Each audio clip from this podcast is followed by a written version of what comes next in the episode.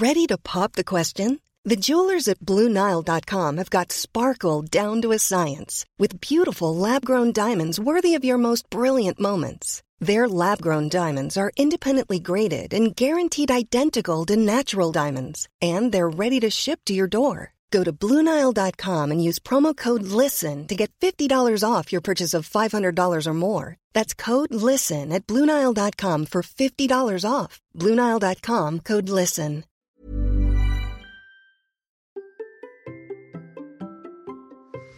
Comment passe-t-on de la sédentarité de son canapé à ses tout premiers dossards? C'est ce dont nous avons discuté avec Diane. Allez, c'est parti.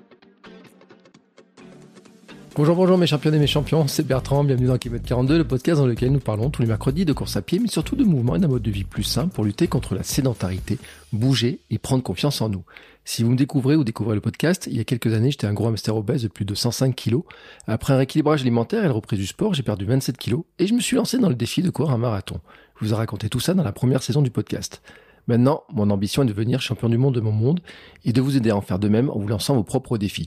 Toutes les semaines, je partage mon expérience, des conseils, des rencontres avec des personnes qui nous donnent des idées pour bouger, nous aider à progresser et devenir ces champions, championnes du monde de notre monde. Et aujourd'hui, dans cet épisode, vous allez entendre régulièrement parler du Hamsters Running Club, qui est la communauté bienveillante autour du podcast. Ne la cherchez pas sur Facebook, elle est ailleurs, bien à l'abri, et le lien est spécialement pour vous dans les notes de l'épisode. Si vous êtes fidèle de ce podcast, vous savez que j'ai reçu beaucoup, beaucoup de gens qui ont couru de longues distances et ça peut paraître très impressionnant, surtout quand on débute. Hein, c'est même un petit peu intimidant. Aujourd'hui, nous partons en Norvège pour discuter avec Diane, qui est membre du Hamsters Running Club et qui a repris le sport et débuté la course il y a à peine deux ans. Avec Diane, nous avons discuté de ses débuts en course à pied, ses erreurs, ses blessures pour passer de la sédentarité à son tout premier dossard 5 km, son Everest à. Un Everest qu'elle a finalement eu du mal à digérer, surtout avec le long hiver norvégien, et qui l'a conduit à une blessure. Depuis, Diane a repris l'entraînement et participé à deux nouvelles courses de 5 km, et cette fois elle a même embarqué sa fille de 11 ans. Maintenant, elle vise des distances un peu plus longues pour arriver à son défi, qui se déroulera l'année de ses 42 ans? Je vous laisse donc deviner le défi. Nous avons aussi profité de cet épisode pour faire un peu de tourisme, pour parler de la Norvège, nature, du lien particulier des Norvégiens avec la nature, ainsi que des marques qui ont une approche plus responsable sur les matières utilisées. Et vous allez voir que Diane ben, court avec des températures qui sont plus fraîches que les nôtres, euh, y compris en cette période, et qu'elle a quelques marques et une matière tout particulière aussi à nous recommander. Allez, c'est parti. Bonjour Diane. Salut Bertrand. Comment vas-tu? Ça va très bien, jour férié, donc ça va. Donc jour férié égale jour couru. C'est ça. Petite sortie prévue pour la fin de journée. Pour la fin de journée, tu te la réserves toi pour la fin de la journée? Ouais, j'aime bien courir en fin de journée ou voir le soir quand il y a quand tu croises le moins de monde possible. Ça j'aime bien. Oui, mais moi tu sais, c'est le matin, je croise personne. Moi j'ai remarqué que toi t'es plus du matin en fait. Moi c'est Ah. plus du soir. Alors ce matin, pour tout le dire, alors jeudi parce qu'on enregistre le 26, c'est le jeudi de l'ascension, je suis parti à 6h05 tapante de la maison. C'était juste le temps que j'enregistre la, que je fasse les montages de sport et nutrition de l'épisode qui sort demain. Et, euh, et j'ai regardé l'heure, j'ai dit ah bah c'est bon, je suis pour le lever de soleil, je peux aller voir mon lever de soleil. Et j'ai fait tout mon parcours et quand je suis arrivé à l'endroit où il y avait le lever de soleil, il y avait des gros nuages à la place. Mais c'est pas de ma faute, c'est pas de ma faute. Moi, j'étais prêt au moment où il le fallait, et je peux te dire que je n'ai croisé personne, mais vraiment personne. euh, à part, si, je le dis, j'ai croisé des campeurs, les premiers campeurs de l'année, des petits jeunes qui avaient dû faire une fiesta, qui avaient planté les tentes, etc. Et il faisait que 8 degrés quand même, hein. il faisait pas très, pas très chaud. Je sais pas combien il fait en Norvège aujourd'hui, en température. Là aujourd'hui il fait 11 degrés, tu vois. Donc euh, on n'est pas loin de tes températures matinales. Ah, punaise. Il fait frais.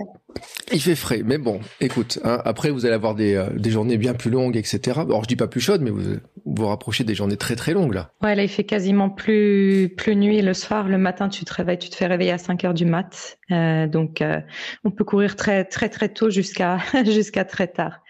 C'est comme ça en ce moment, ouais. Alors, on va faire les présentations d'abord, parce que j'ai dit t'es en Norvège. Donc on continue notre tour du monde. Euh, je sais pas comment dans quel ordre on va diffuser, mais euh, il y a eu de la Belgique, euh, des États-Unis, du Canada, et aujourd'hui on part en Norvège. C'est la grande première. On a fait du Luxembourg, bien entendu. J'allais oublier Hermano et compagnie, mais c'est tellement un habitué. Euh, Norvège. Où exactement es-tu? Oui, Bertrand, déjà, tu as des fans dans le monde entier, euh, ça c'est clair. Moi, je suis partie des fans euh, en Norvège. J'habite à, Bergen sur la côte ouest. Donc, je suis expatriée, enfin immigrée même depuis 18 euh, ans. Mm. Et on est au 60e degré de latitude nord. C'est au même niveau que le nord du Canada et le, le Groenland. mais on est sur une, comment dire, une zone où le Gulf Stream, euh, le Gulf Stream réchauffe toute la côte et elle se fait qu'on n'a pas à courir sur des icebergs ou des sur la glace. La température, les températures sont très douces euh, toute l'année, donc c'est aussi la porte d'entrée du royaume des fjords. Les plus beaux fjords de Norvège sont autour de Bergen et et hmm. c'est là que j'ai choisi de, de m'installer. Et il faut le dire parce que euh, des fois tu publies des, enfin tu publies des photos très régulièrement. Hein. on le dira après, on donnera ton compte Instagram ou de suivre, etc. Mais il y a des, c'est chouette quand même. Oui, c'est beau. Hein, franchement. Ouais, oui, c'est bon. On a la mer d'un côté, la montagne de l'autre. On a les deux à proximité. On a des super sentiers euh, à flanc de montagne, en bord de mer. C'est euh, c'est très chouette de courir, euh, de pratiquer la course euh, là-bas. Mais ça n'a pas l'air bien plat. Ouais, c'est plat. Bah, euh, tu as des sentiers à flanc de montagne qui sont aménagés, qui sont plutôt plats. Mhm. Après, tu peux avoir du, dénivelé euh, quand tu veux, ça c'est pas le souci. Après, en bord de mer aussi, c'est au fond des vallées, c'est c'est plat. Donc ça permet de varier en fait les les pratiques. Donc on peut dire qu'on peut tout quasiment tout faire. Hein. C'est-à-dire que si tu veux te lancer dans le trail, etc tu peux faire ce que tu veux à Bergen, tu peux le faire. Oui, tout à fait. D'ailleurs, à la fin de. C'était le week-end dernier, une course de, la course des sept montagnes qui entourent la ville. Mm. Donc, si tu veux, tu peux faire ça, c'est tous les ans euh, au mois de mai. Il y a aussi des, il y a souvent des courses de trail euh, euh, d'ici jusqu'au bord de la mer, les différents archipels qu'on a près du, près du large. Tu peux faire des marathons. On a aussi un grand marathon arrangé tous les, tous les ans des courses en tout genre. Donc euh, à ce niveau-là, on est on est bien servi aussi. Et, euh, tant qu'on est dans le tourisme, en plus c'est ton métier le tourisme. Alors pour l'instant, on est sur ton terrain, c'est cool. Euh, si vous venez à Bergen, n'hésitez pas à faire appel à mes services. Mm. Je suis guide touristique depuis que j'y suis. ça fait 18 ans, ouais, donc je connais plutôt bien les les routes euh, et tout ce que tous les sites, tout ce que vous voulez. et tout à l'heure, j'ai fait des recherches et euh, je tombais sur des par trucs euh, guide du routard et compagnie. Il y a des petites maisons en bois de toutes les couleurs à Bergen et puis tu as l'air d'avoir des petites rues pavées toutes pentues là et tout. Euh, les maisons, on dirait presque les maisons de, certains petits films qu'on voit, toutes mignonnes, etc. et tout. Ça fait euh, un peu décor carte postale, je trouve. Bah c'est ça. ici, on a encore pas mal de petites maisons en bois et Bergen, c'est la plus grande ville de bois de Scandinavie qui mm. reste. Euh, on a effectivement des petites maisons colorées, des petites maisons euh, peintes en blanc. On a, c'est très euh, très mignon. En ce moment c'est le printemps, donc il y a beaucoup de fleurs. Il y, il y aura bientôt les rosiers en fleurs. C'est même à proximité des, des, grands centres urbains entre guillemets, on a des, petits quartiers de maisons en bois comme ça. On se croit dans un village, même si c'est près du du centre-ville. Et on a plein de bulles comme ça, mm. pavées de bois où tu peux te promener. Donc, Très chouette. Donc c'est pas un mythe ces trucs-là parce que tu sais moi j'avais vu une série sur Netflix qui s'appelle Home for Christmas. Ouais. Et avec les petites maisons, la neige, les gens qui se baladent en luge dans la, dans, dans, ça ressemble vraiment à ça l'hiver, la Norvège, ou c'est vraiment une carte postale là? Non mais ça ressemble vraiment à ça l'hiver. C'est vrai? Pas trop à Bergen parce que la neige elle tient pas longtemps, mais si tu vas sur Oslo à l'est, donc à l'intérieur des terres aussi, euh, tu peux faire, tu peux te déplacer en ski, il n'y a pas de problème. Certains hivers à Oslo, il y a tellement de neige que les gens ils sortent les skis en plein centre-ville pour se déplacer. Ça, c'est euh, c'est pas une exagération, ça se fait. D'accord. Très bien l'hiver. Eh ben écoutez, en plus c'est une série que j'aime bien. Alors je suis déçu qu'il n'y ait pas eu de troisième saison parce que j'attendais avec impatience les aventures de notre de, de l'héroïne de la série. Mais elle est sur Netflix pour ceux qui euh, qui, euh, qui veulent voir ça. Et c'est vrai qu'il y a de la petite chalet, de la petite neige, etc. Parce que forcément ça se passe à Noël. Mais bon, on n'est pas on n'est pas venu parler de Netflix. On est venu parler de course à pied quand même dans cette histoire-là. Euh, c'est parce que vraiment ce qui est euh, intéressant, c'est ton parcours de coureuse et de néo-coureuse. Et parce que j'ai eu dans le podcast des dizaines et des dizaines d'invités, ils font tous des kilomètres dans tous les sens, etc. Cette semaine, j'ai diffusé l'épisode avec Vanessa Morales. Elle fait 190 kilomètres comme ça et elle digère ça sans aucune crampe ou quoi que ce soit. Et on se dit, mais il n'y a pas que ça dans la course. Il y a aussi tous ceux qui commencent la course, qui cherchent à courir, etc. Et toi, tu en fais partie. Et c'est pour ça que je t'avais invité justement pour qu'on parle de ça. Euh, tu connais très bien le podcast, en plus tu fais partie des, des soutiens du Hamster Running Club, etc. Donc tu es à la maison, hein, donc on va pouvoir un petit peu euh, discuter de tout ça. Qu'est-ce qui t'a donné envie de courir? Alors, ce qui m'a donné envie de courir, je pense, c'est la, la pandémie au départ, en fait. Euh, non, mais ça remonte à plus longtemps. J'ai un, un ami qui habite en Suisse et il avait perdu son père assez jeune d'un cancer. Et euh, cet ami-là avait quand même un style de vie assez, euh, assez comment dire, assez, je dirais pas trash, mais assez hard, quoi. Mm. assez autodestructeur. Et il s'est mis à la course à pied euh, pour gagner des années de, de, rallonger son espérance de vie, on va dire. Et puis il me partageait ça avec avec moi. Il m'envoyait des des screenshots de ses de ses statistiques euh, sur Garmin, etc. Il a fait plein de marathons. Enfin, il, essaie, il essayait pas de me, de me de me vendre la course à pied, mais en fait de voir que enfin, de d'où il partait et ce qu'il arrivait à mm. faire, c'était hallucinant. En fait, c'est devenu un il fait des trucs aujourd'hui, des, des, courses. Et puis bon, euh, moi le sport c'était à des, des années-lumière euh, parce que j'ai toujours été dans ma tête nulle en sport. Mm. Quand j'étais plus jeune, euh, j'étais euh, la petite fille empotée, euh, comme vous pouvez dire. J'étais dernière sur les pistes au collège. Pour moi, le sport, c'était, c'est un truc qui n'était pas du tout, ça faisait pas partie de ma vie, quoi. Donc à la base, je suis une grande sédentaire, mm. des années de sédentarité. j'ai aussi été fumeuse. et ce qui m'a pas poussé à faire du sport avant, c'est que je suis aussi, j'ai la chance d'être naturellement mince, en fait. Mm. J'ai eu de problème de surpoids ni rien je me disais bah c'est bon j'ai besoin de rien de rien faire. Toi t'as la, la formule magique en fait. C'est-à-dire sans rien faire en restant dans le canapé tu restes mince et tout tu te dis bon euh, j'étais bien doté par la nature quoi. Ouais il y avait un peu de ça je dois bien l'avouer hein. franchement c'était euh, mais euh, ça voulait pas dire que enfin j'ai vu en recommençant la en mm. commençant la course à pied qu'il y avait quand même du boulot au final. Euh, mais en fait c'est la pandémie qui a été le déclic au départ parce qu'on était en Norvège, on n'a pas été trop embêté par le confinement, etc. Mais il y avait quand même euh, le travail à la maison, limiter les, contacts euh, sociaux et tout. Mm. Et ce qui faisait que euh, d'avoir tous cette distanciation, distanciation sociale, on n'osait quand même pas trop sortir dehors, même si on avait le droit d'aller dans la nature. Ça, c'est très précieux en Norvège. Mmh, L'accès à la nature. On en parlera justement du lien à la nature. Vous avez euh, qui est en Norvège et l'impact que ça a sur la course à pied, parce que on a souvent échangé sur le sujet, au sujet des marques, etc. Mais même de petits détails auxquels on pense pas. Et ça, on se gardera pour la fin. Si tu me fais penser, si euh, si jamais je l'oublie, mais on en parlera parce que c'est un élément très important. Mais on va revenir sur ton parcours effectivement sur euh, donc sur ce moment-là où vous avez le droit de sortir, vous, ce qui est une chance. Vous avez le droit de sortir à plus d'un kilomètre de chez vous à l'époque. Ouais, ouais, on n'avait pas cette histoire de rayon là complètement euh, absurde. en voyant ça en Norvège, je me disais mais je suis tellement mieux euh, ici qu'en France. ça n'aurait pas été possible. Franchement, vous avez été, vous avez pas été gâtés. Euh, mais on est tous devenus fous. Hein. En France.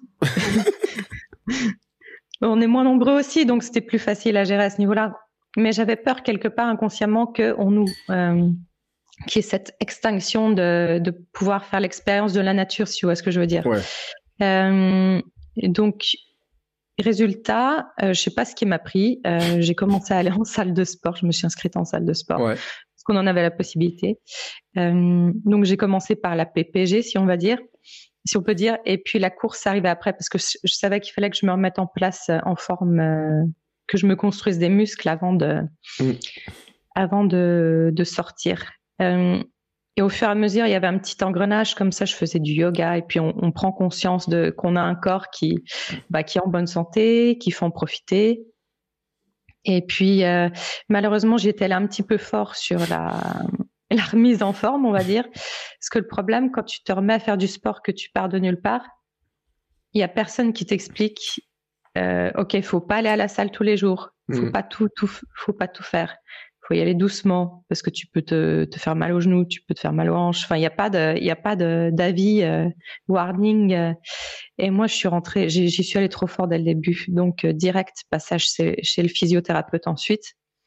Et je lui ai expliqué, je voulais faire de la, que je préfère être dehors. Et il m'a, il m'a recommandé un programme que j'ai fait, que j'ai que j'ai commencé à faire l'été 2020. En fait, la, reprise du sport, c'était l'été 2020. C'était l'été 2020 en fait. Mm.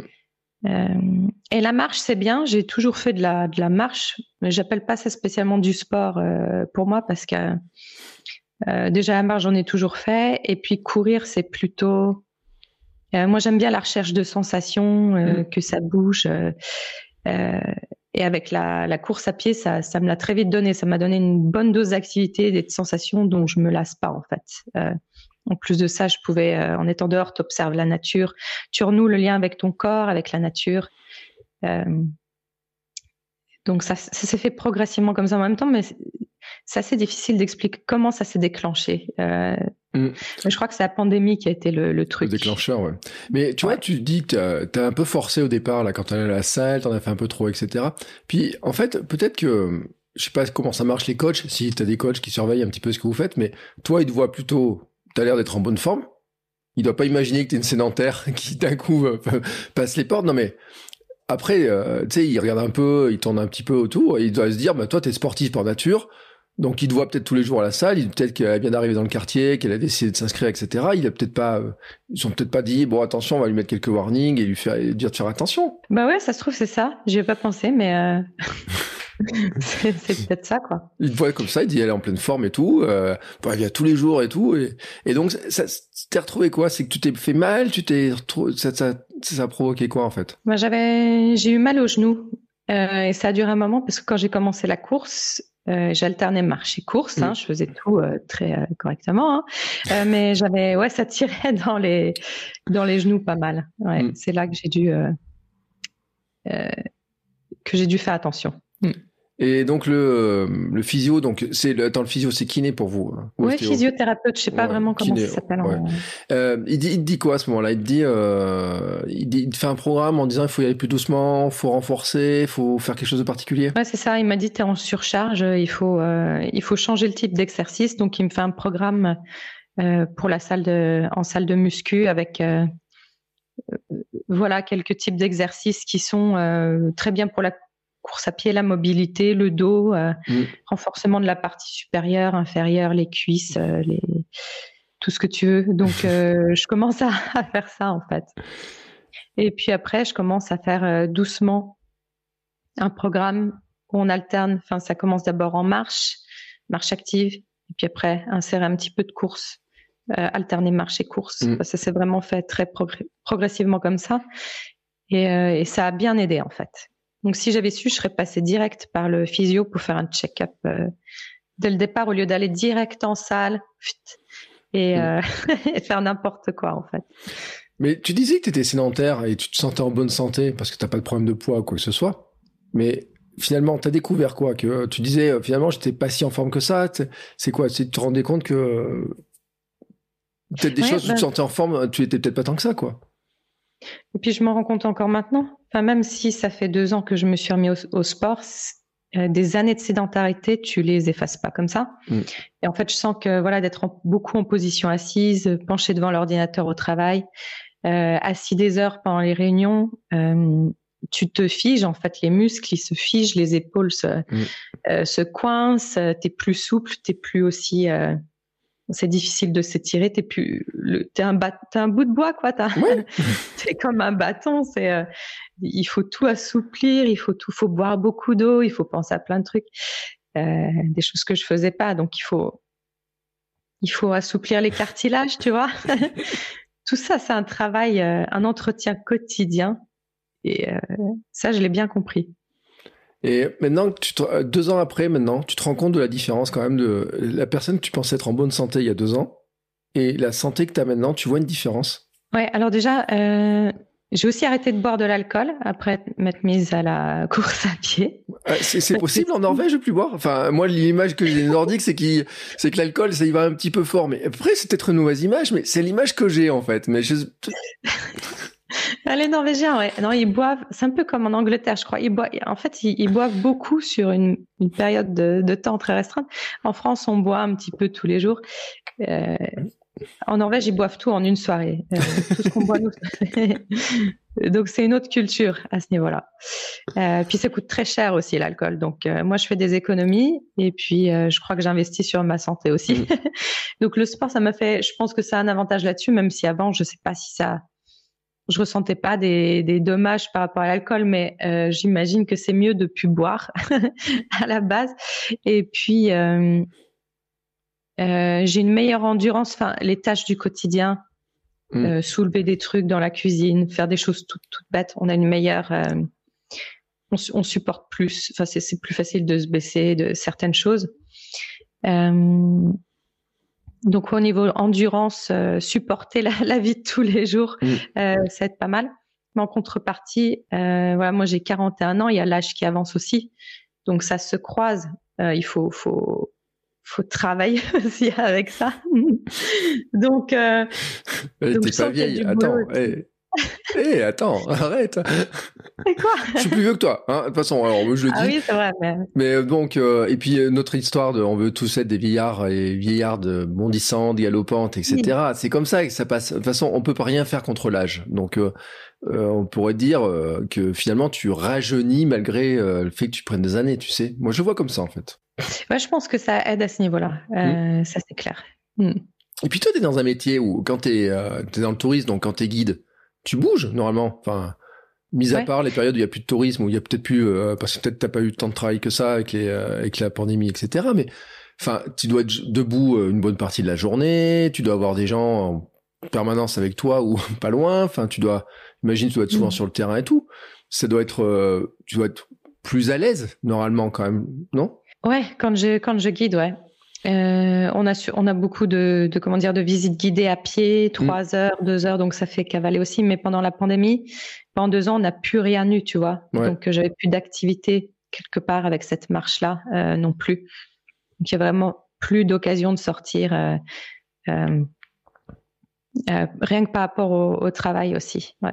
Puis à côté, j'ai un travail de bureau qui est assez exigeant où tu es tout le temps assis. Donc j'avais pu aussi ces sorties de, de guide pour, euh, pour compenser un peu être dehors et être en activité comme ça. Mais c'est vrai que c'est guidé, c'est ouais, actif aussi. Mm. Mm. Et donc, euh, donc en 2020, tu te remets comme ça à l'activité. Tu te remets à courir. Au début, tu faisais quoi comme distance pour donner à peu près un ordre d'idée? Bah, je comptais pas en kilomètres, hein, c'était en minutes. Donc je faisais deux minutes de course et j'étais au bout de ma vie. Comme tout le monde. C'était ça, hein. euh, toute rouge, j'en pouvais plus. Euh.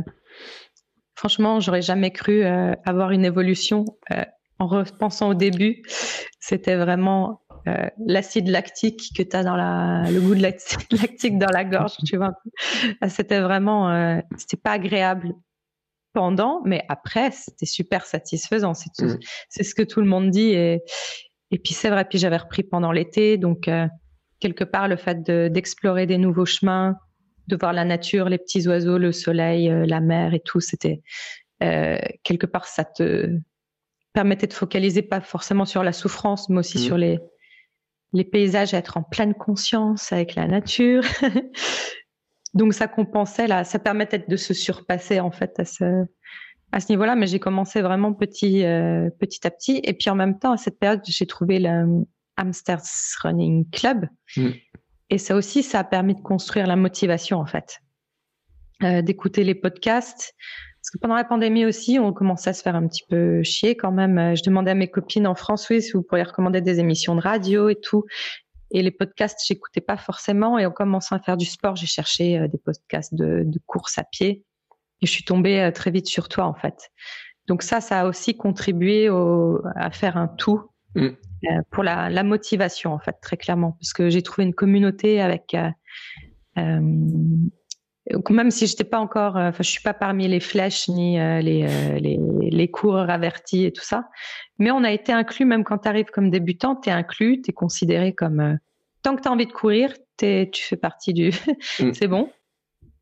Et cette approche-là, en fait, ça, ça stimulait encore plus. Euh, donc ça, c'était euh, c'était super intéressant. De courir, sortir aussi, écouter les podcasts. Et, mais je le dis parce que c'est un élément qui est important. Ce qui est, parce que l'idée, c'est même pas de courir, c'est de bouger, en fait. C'est du moment que tu as envie de bouger, finalement, dans le club, il y a toujours des gens qui vont bouger comme toi, etc. Et tu parlais de la motivation, et je le, je le redis, et là je prends la casquette euh, préparation mentale. C'est un des ingrédients, l'appartenance à une communauté, le sentir qu'il y a des gens qui font la même chose que toi, fait partie en fait aussi des ingrédients de la motivation. Et les jours où t'es pas trop motivé, tu écoutes quelqu'un, les aventures de quelqu'un d'autre dans le podcast, ou tu écoutes, tu vas mettre un petit message dans la Standing Club, il y a toujours quelqu'un qui va mettre un petit message. Tu vas voir qu'il y en a d'autres qui débutent, tu vas voir qu'il y en a d'autres qui font des trucs. Tu pourrais, ils pensaient même pas en être capables alors qu'ils ont débuté quelque temps avant, et tu dis, ah bah tiens, pourquoi pas moi un jour, etc. Et c'est aussi ça le rôle, la, la Parce que je sais pas si dans ton entourage, tu avais des gens qui couraient, parce que tu parlais de ton ami en Suisse, mais en Norvège, tu courais toute seule ou tu avais d'autres gens pour courir? Non, je courais toute seule. Euh, après, j'ai commencé à avoir des gens qui couraient avec moi parce que je postais sur Instagram euh, ce que je faisais. Puis il y en a qui me disaient Ah ouais, tu cours toi et tout. Ah, j'ai envie de venir, nan, Et euh, j'ai avec des personnes comme ça, mais au départ, euh, c'était ma propre volonté toute mm. seule. Et comme quoi, hein, c'est un sacré réseau social hein, la course à pied parce que il y a des marques qui font de la pub en disant on est le réseau social, etc. et tout.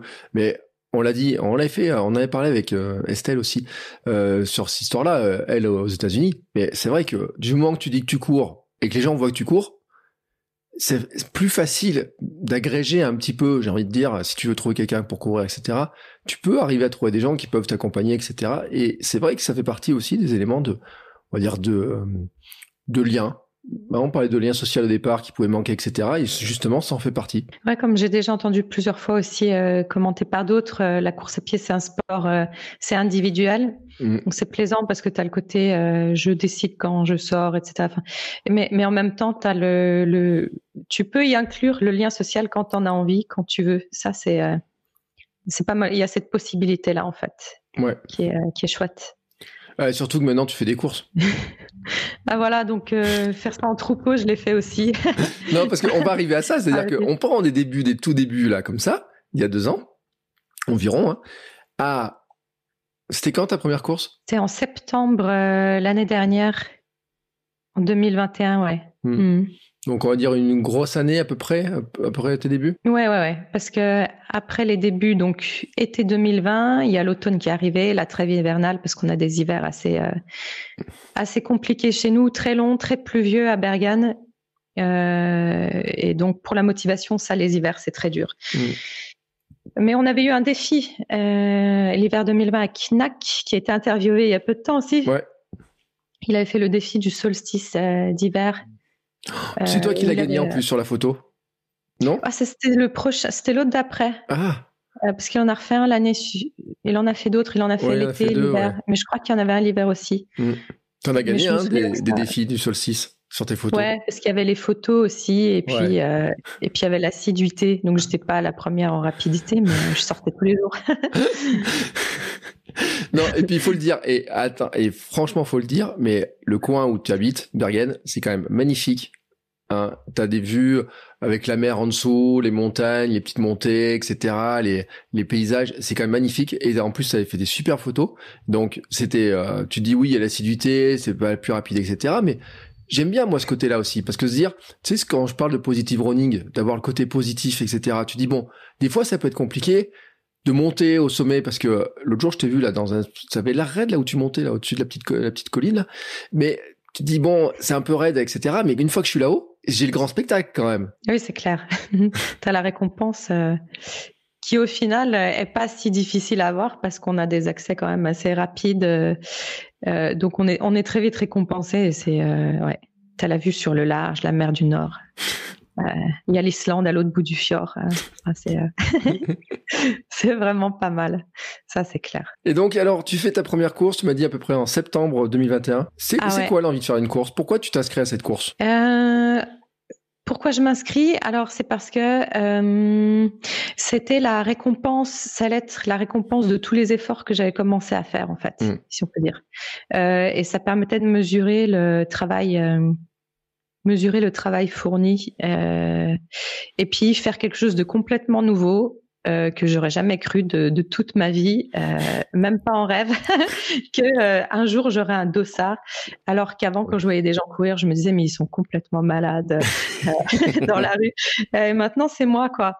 Donc franchement, totalement, totalement impensable dans ma vie de fumeuse sédentaire.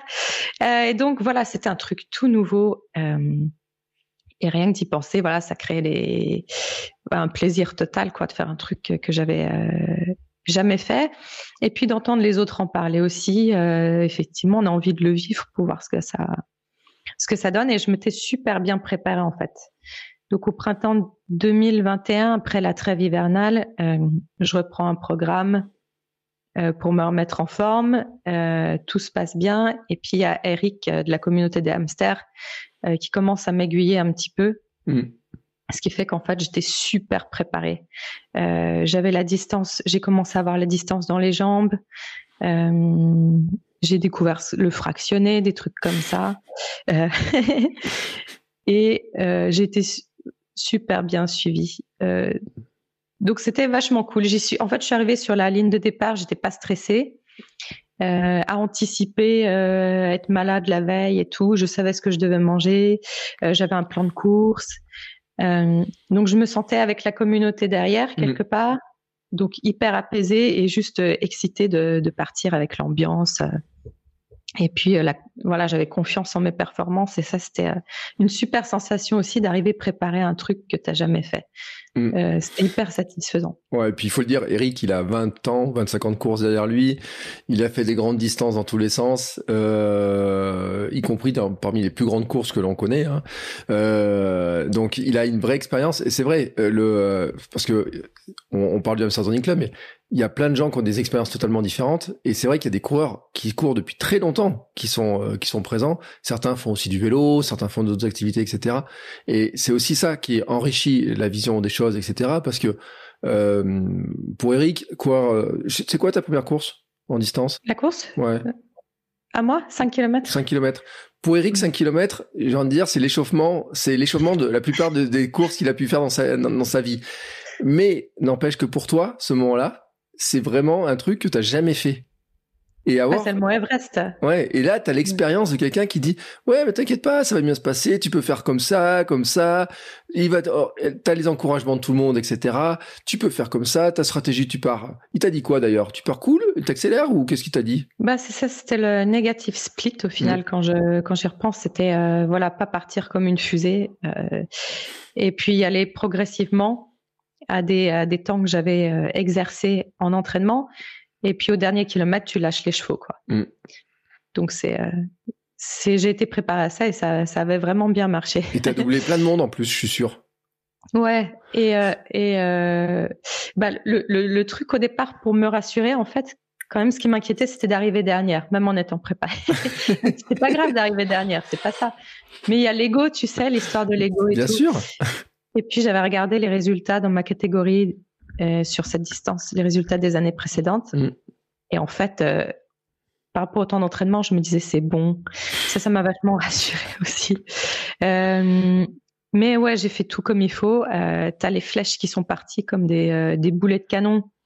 Et effectivement, t'es tenté de faire pareil, mais euh, donc j'étais partie aussi un poil trop vite, mais euh, je faisais attention. En fait, je m'étais dessiné sur la main le, Mm. le plan de course avec les temps euh, du premier au deuxième, deuxième, troisième, un, pour, pour pas pas oublier.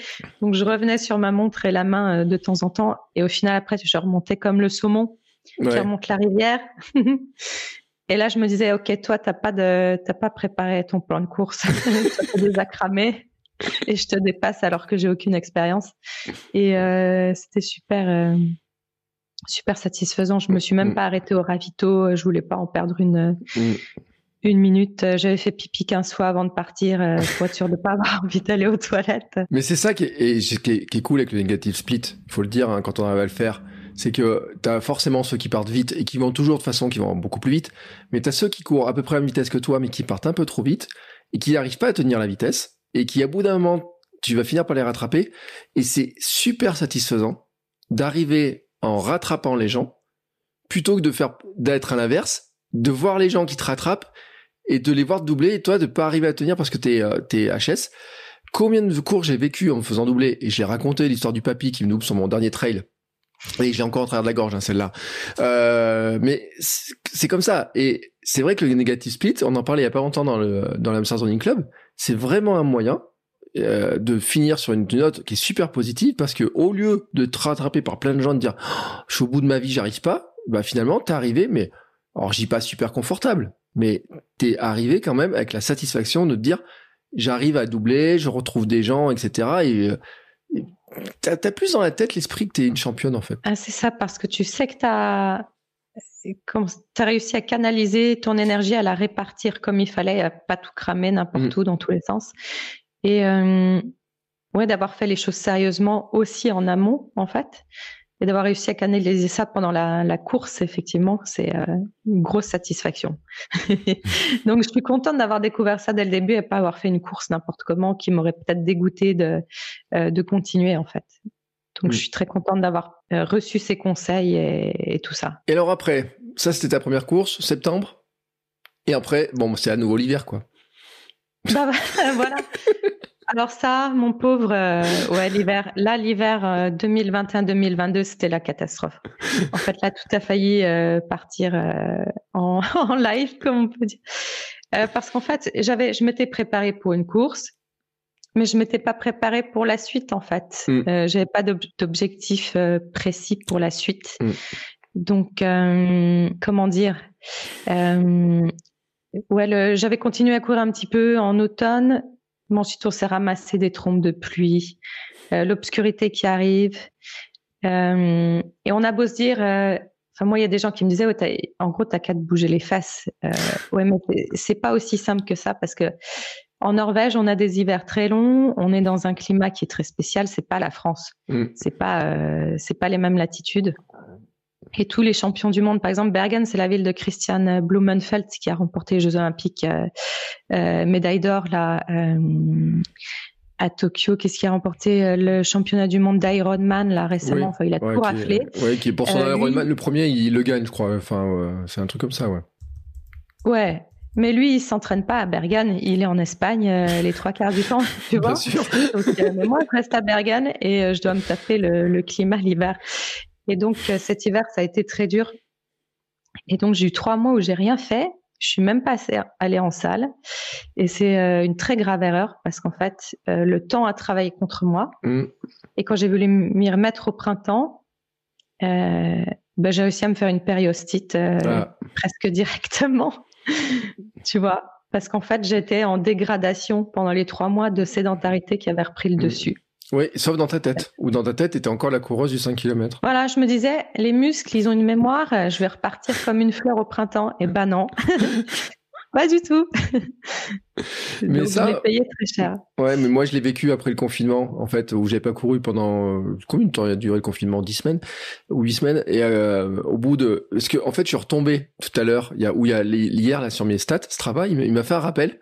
Et sur mon Strava, c'est marqué euh, j'ai voulu faire deux fois 7 minutes et puis j'ai mal au, j'ai mal à mon mollet. Et en fait, c'était juste parce que effectivement, c'était la mémoire qu'on a de comment on courait trois, trois mois avant. Si on repart sur exactement pareil, faut pas oublier qu'en course quand même, au bout de 15 jours, on a quand même perdu pas tous les bénéfices, mais une grande partie des bénéfices de la course. Et donc, oui, il faut repartir doucement. Donc après, euh, si tu recharges la bête, euh, j'ai envie de dire, et attention, hein, avec, euh, c'est gentil quand j'ai chargé la bête, mais si tu recharges le, comme tu avais fait après ton 5 km, c'est sûr que ton corps, il est pas habitué, il, a, il s'est déshabitué en fait. Bah, je l'ai bien compris, c'est une leçon, on va dire que je vais apprendre, mais je m'en serais bien passé quand même, mais mais j'ai compris. Mm. parce que là, c'était pas 15 jours, c'était vraiment, ouais, c'était trois mois et Hmm. Mais ouais, la motivation était vraiment très fortement redescendue parce que je m'étais pas mis d'objectif euh, intermédiaire jusqu'au jusqu'à la reprise des beaux jours. Il m'aurait il m'aurait fallu ça en fait. Ouais. Et même en le en, même en le sachant, j'ai pas réussi à me discipliner euh, pour le faire moi-même. Et tu fais pas du ski, enfin parce qu'après on peut dire, enfin la Norvège c'est quand même le pays du ski et du euh, biathlon, euh, du saut à ski aussi. Non, il y a beaucoup de squat. Oui, du ski. Alors, je te dis pas qu'il faut faire du ski sur les gros tremplins, mais mais en tout cas, tu pourrais, tu pourrais faire du. Enfin, tu fais pas de ski l'hiver ou? Si, j'en fais un petit peu, euh, mais j'en ai, j'en ai pas fait beaucoup cet hiver. J'y suis hmm. allée qu'une fois en fait. Ouais. Euh, donc pour te dire, enfin, j'ai vraiment rien. Cet hiver, j'ai rien fait. donc euh, voilà, c'était la facture, la facture à payer. Donc là, je suis en train de m'en remettre tout doucement. La périostite, ça va beaucoup mieux. J'ai le quadriceps là qui commence à me titiller un peu, mais voilà, je, je, je fais beaucoup de PPG, de j'essaye de faire de l'entraînement croisé en fait et mm. de reprendre très très doucement pour tenir euh, les 5 km et maintenant aller aux 10, ça c'est le prochain objectif. Euh, même si j'aimerais bien, j'aurais bien aimé faire un semi cet automne mm.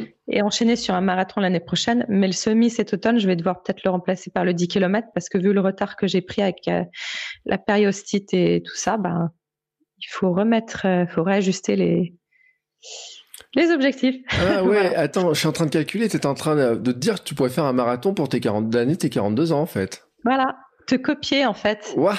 Euh, ouais. Ah oui, alors et oui, donc effectivement, et oui, alors je comprends un peu l'histoire. Bon, bah après, et, et l'année des 42 ans, je sais pas, je sais pas quel jour est ton anniversaire. Tu sais, moi, c'était 42 ans plus 6 mois presque, hein, le jour où j'ai fait mon marathon, parce que je m'étais blessé euh, bah, le jour où ça aurait dû tomber au, départ. Donc tu peux peut-être le décaler. Je sais pas comment ça, va marcher chez toi, mais euh, tant, tant que c'est dans l'année des 42, ça marche encore. Je veux dire, euh, t'es pas, il vaut mieux le faire en étant en pleine forme et en profiter à fond que de dire je vais essayer de, de, de bousculer le calendrier. Ouais, ça, ça devrait être. Euh, je crois que c'est envisageable, que c'est pas euh, un plan sur la comète, mais il faudrait que j'arrive à, à faire déjà 10 km entre temps. Euh, parce que ça, ça va être une grosse étape. Parce mm. qu'il faut arriver à caser aussi les entraînements, parce que ça te prend, ça prend de plus en plus de temps quand tu augmentes en distance quand même. Euh, il faut faire des sorties longues, des choses comme ça, et il faut que je casse ça entre le travail la petite, etc. Euh, donc, donc à voir, mais mais ouais, c'est le but pour les 42 ans. Mm. Mm. À un moment ou à un autre, même en off, je m'en fiche, je le ferai. Mais tu peux le faire en off, tu peux le faire en marche, euh, tu peux partir dans tes montagnes en alternant marche, course, etc. et arriver à 42 195 à l'arrivée et, le faire. Euh, ce qui est euh, ce qui est important, c'est d'avoir la perspective. Et tu l'as dit, les objectifs. Parce que c'est intéressant quand même de revenir sur ce point-là. C'est-à-dire que ton 5 km de l'automne précédent, finalement, c'était ton objectif, ton Everest de ce moment-là. Derrière, t'as pas d'autre objectif, alors que c'est vrai que dans l'idéal, il faudrait se dire j'ai un objectif court terme, moyen terme, long terme. Et ton objectif long terme, peut-être le marathon, tu l'avais peut-être pas trop en tête à l'époque, ou je sais pas si tu l'avais déjà en tête, mais se dire comment je rattaque, et parce que j'ai eu tellement de questions sur le blues post-marathon, mais finalement, tu as fait une sorte de blues 5 post-première course. L'euphorie, c'est-à-dire que tu te prépares pendant des semaines et des semaines pour ça, et ça couronne ta première année de reprise, que d'un coup, derrière, euh, ben si t'as pas de, fixé un autre objectif, une autre course, et puis en plus avec votre hiver à vous et tout, euh, moi j'ai couru tout l'hiver en short. Hein. Euh, j'ai pas mis une pantalon une seule fois, donc euh j'ai des images du 24 décembre où je cours en short et presque en t-shirt euh, avant d'aller au réveillon de Noël, tu vois, donc euh, quelque part comme ça, ce que je pense que tu peux pas faire toi de ton côté. Euh, et puis j'ai du soleil en plus. je sais pas si tu avais du soleil ce jour-là, mais j'ai couru même au mois de janvier, j'ai couru en short. Il y a juste un jour, il y avait beaucoup de verglas, mais on était à moins 10, moins 12, moins 13 dans ces zones-là. Mais juste un jour. Donc euh, voilà. Après, c'est vrai que c'est les conditions le permettent, etc. Mais c'est vrai que te dire si t'as pas un objectif et que t'as cet hiver qui est pénible, fais, tu bouges pas trop, tu peux vite tomber finalement dans le dans le la désadaptation. Parce qu'en fait le terme exact c'est la désadaptation par rapport au corps. Et je comprends qu'après soit compliqué de repartir. Et la périostite en plus c'est un peu moi pour en avoir fait une c'est un peu c'est un peu traître je trouve comme truc. Parce que ça fait mal quand même quand tu marches et tout. C'est c'est pas agréable hein. non pas du tout non. Euh, quand ça lance comme ça c'est euh, et en plus, je me suis fait soigner ça par le physiothérapeute. Il, m'a fait du dry needling, tu sais, les aiguilles. Euh. Et ça a marché ah, C'était c'était la torture. Ah, ça a aidé, mais c'était franchement très douloureux. Donc, euh, mm. je sais plus qui c'est qui m'a conseillé ça. Et je sais pas si c'est pas Hermano qui m'a dit qu'il fallait que j'essaye ça. Ouais, Hermano, il en fait. Ouais. Il fait des aiguilles. Ouais, mais je crois que c'est un fakir, Hermano. Euh, parce que je crois, je sais plus pourquoi il m'avait dit qu'il fallait que j'essaye ça et tout. Peut-être pour euh, pour mes douleurs, ma sciatique ou je sais pas quoi. Et, euh, et quand j'ai vu les images, je me suis dit ouf, ouf parce que ça déclenche des micro-crampes. Ouais. Il te la met, hop, il te fait une petite crampe. C'est super désagréable. Et puis tu dois les garder un moment euh, allongés. Euh, non, c'est pas. Mm. Il paraît que c'est efficace, mais c'est. Ouais. Après, avec la périostite, en sortant des aiguilles, de la séance d'aiguilles, t'arrives presque plus à. Vraiment presque plus à marcher. Ça met un peu de temps à à agir et à détendre. Ouais, c'est spécial. Ouais, alors tu m'encourages pas à essayer un jour. Hein. non, fais tout pour éviter. Euh, c'est le mieux à faire. Ouais. De toute façon, et je le, je le répète, hein, le truc à éviter, c'est la blessure. Hein, tu l'as dit, la périostite, ça prend un retard. Non, mais l'arrêt, euh, déjà, l'arrêt voulu, déjà, tu prends du retard. Mais l'arrêt euh, involontaire avec une périostite ou n'importe quelle blessure, moi, je l'ai vécu avec mon opération du genou. Je l'avais déjà vécu avec la périostite. Là, tu en parles de la périostite. C'est le pire des trucs parce que ça, ça, pourrait, et là tu t'es reparti, mais ça aurait pu te mettre totalement à plat en fait. Tu pourrais être aspiré par ton canapé à ce moment-là. Ouais, ça aurait pu, j'aurais pu prendre ça trop tard mm. en fait. Donc dès que j'ai ressenti, je pense que j'ai pris ça avant que ce soit vraiment trop la, la catastrophe. Euh, je suis allée assez vite chez le physiothérapeute parce que c'était une, douleur inconnue en fait. J'avais jamais eu ce genre de de douleur. Donc, euh, puis ouais. donc j'ai bien fait de pas attendre, mais le mm. mieux c'est clairement de, de, faire les choses comme il faut et pas être, euh, pas se mettre dans ces situations-là. Ouais, j'aime bien le bonheur du sport, c'est que tu découvres que tu as des nouveaux muscles, des nouveaux trucs qui fonctionnent. tu ne savais pas que ça existait. Tu Et moi, avant ma périostite, je savais pas ce que c'était le périoste. Je, je, le dis franchement, quand le médecin, euh, quand le kiné et Thomas Laurent Blanchet, il me dit oui, c'est un truc des releveurs le quoi? Après, je suis allé potasser pour voir un petit peu l'histoire, etc. Mais enfin, on découvre. Et j'avais lu un jour, c'est euh, Bernard Werber, je crois. Tu sais, qui écrit les fourmis et tout. Je crois que dans, dans, dans un livre, il dit qu'en fait, on découvre un muscle au moment où on a mal. Enfin, il y a plein de trucs. T'as même pas conscience qu'ils sont dans ton corps, mais le moment où il te fait mal, au moment où tu l'actionnes, il te fait mal, soit tu as une courbature, soit tu te blesses, c'est là que tu te rends compte en fait que tu as des muscles qui existent alors que tu n'en avais pas conscience avant. Et c'est intéressant le sport, hein. tu te dis, euh, quand tu as repris la salle, euh, tu as découvert que tu avais peut-être des douleurs, peut-être à certains endroits, là tu parles de périostite, euh, tu pourras faire, alors je te souhaite pas de faire tout le corps humain comme ça, blessure par blessure, mais en tout cas, euh, ce qui est fabuleux c'est le pied, c'est là où il y en a le plus, il y a des trucs incroyables dans le pied, le nombre de muscles, etc. Mais c'est c'est là aussi tu découvres le fonctionnement de ton corps. Ouais, tout à fait. Tu vois à quel point, enfin, la complexité de la, enfin, on n'appelle pas ça une machine, mm. euh, mais c'est, euh, je sais, mais c'est d'une complexité. Enfin, tu vois, chaque euh, chaque composant a, un rôle bien précis. Si si ça va pas, ça, tu le tu le tu le sens tout de suite et c'est c'est assez fascinant. C'est ce chemin-là aussi est intéressant en fait quelque part, même si vaut mieux éviter les blessures, mais ça t'apprend à respecter un peu plus le, mm. le, le, système. Quoi. Ouais. Bon, et pour le petit clin d'œil sur les machines, parce que ceux qui n'ont pas vu mon post Instagram, ils le sauront. C'est euh, en fait, on n'est pas des machines parce qu'on est plus évolué qu'une machine. Et c'est ce que je dis euh, désormais, c'est que euh, si on achète un téléphone, six mois après, on trouve déjà qu'il est trop lent, il ne fait que se détériorer. Une voiture ne fait que se détériorer. Le corps humain, du moment que tu le fais fonctionner, ne fait que s'améliorer. En tout cas, du moment que tu pas, tu pousses pas trop loin, il ne fait que s'améliorer. Et tu l'as dit, tu as constaté les bénéfices, etc. au quotidien, tu t'es rendu compte de certaines choses. C'est pour ça qu'en fait, on est bien plus que des machines. En fait, on est bien plus que des machines, et euh, c'est un, un élément qui est important que je pense qu'il faut rappeler parce qu'on dit trop que le corps est une machine, mais en fait, on n'a pas de bouton sur lequel on appuie, où ça démarre euh, du premier coup, tout va marcher, etc. Il y a des jours, tu peux courir facilement, puis le lendemain, tu n'arrives plus à courir. Euh, il y a un jour, tu, te dis mais pourquoi j'arrive pas à avancer?